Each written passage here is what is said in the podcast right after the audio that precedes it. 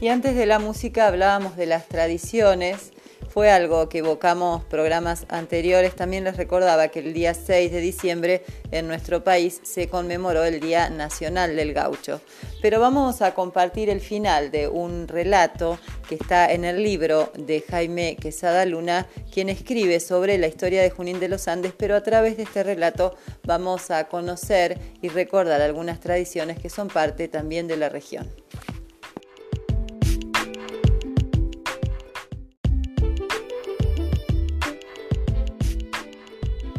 Así nos narra doña Orfelina Leal, quien nació un 15 de septiembre de 1911 en la estancia Chacayal, cerca de Junín de los Andes. Nos cuenta sobre su madre y dice así, en lo de Andrés Larminat, mi madre lavaba ropa y cocinaba. También trabajó muchos años en la estancia de Cerro Los Pinos.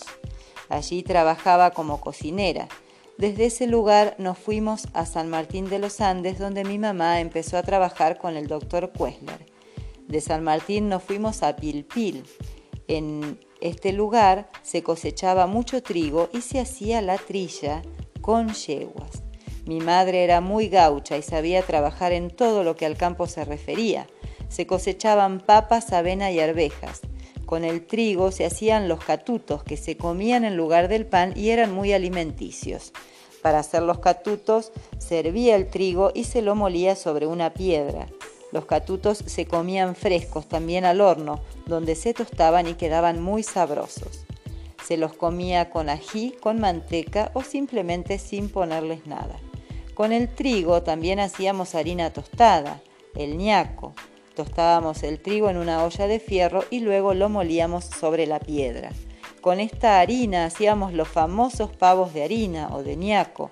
Estos se preparaban en una sartén, se les echaba harina, cebolla picada, agua y sal y salían unos pavitos de primera. Era costumbre comerlos por la mañana, especialmente en el invierno. También hacíamos chupilcas.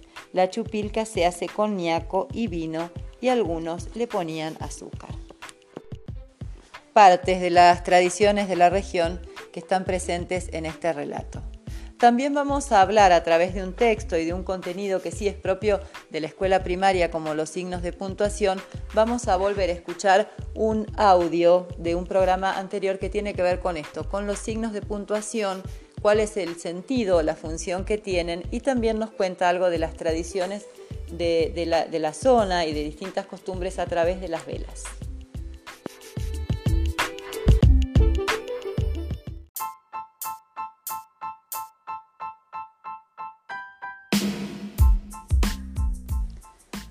Y cambiamos de tema para hacer un breve repaso sobre los signos de puntuación, los signos que eh, si hemos transitado por la escuela primaria recordamos esta idea de punto seguido, punto y aparte, pero muchas veces no alcanzábamos a comprender la importancia del uso que tiene para estructurar cuando queremos escribir nuestro pensamiento. Cada signo de puntuación va delimitando las frases y de alguna forma las ideas vamos a compartir un texto, un texto muy breve, pero en cada oración, eh, cada oración que finaliza con un punto, hacemos una pausa en la lectura y también auditivamente podemos reconocerlo así, pero además porque cada punto o cada pausa que hacemos lo que indica es que finaliza una idea que queremos expresar y va a venir otra. Compartimos entonces este texto. Velas con algo de historia, la provincia de Neuquén conforma su identidad con una vertiente nativa y otra criolla tanto argentina como chilena. Durante el proceso de poblamiento del territorio nacional desde 1880 en adelante se afincaron en las zonas rurales familias campesinas chilenas que trajeron sus costumbres, sus creencias y su forma particular de ser. Las fiestas religiosas como las Cármenes en memoria de la Virgen del Carmen, patrona de Chile, el 16 de julio, la Noche de San Juan el 23 de junio y la Cruz de Mayo fueron festejos que permanecieron por tres generaciones vigentes.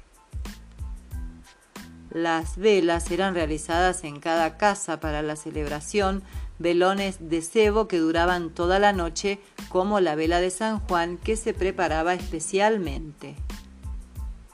El pabilo se hacía reutilizando telas de algodón de alguna prenda en desuso.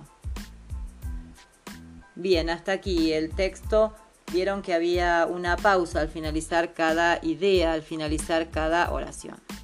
Vamos a tomar de este texto la palabra que vamos a trabajar en alfabetización inicial, que es la palabra vela, y a través de esta palabra reconocer la letra V corta, que es la que tiene en su comienzo, y vamos a pensar qué otras, qué otros elementos, qué otras cosas comienzan o tienen esta letra V corta. La palabra vacuna, una palabra que se está, por el tema de la pandemia, es una palabra que escuchamos a diario en las noticias. La palabra vacuna comienza con B corta. Otra palabra valle, valle también con B corta. Válvula, vegetales, vegetación, vino, vaca, ¿Qué otras palabras comienzan o tienen B corta? Ya que hablábamos de vino en base, en base, se tiene la B corta, aunque no comienza con esta palabra.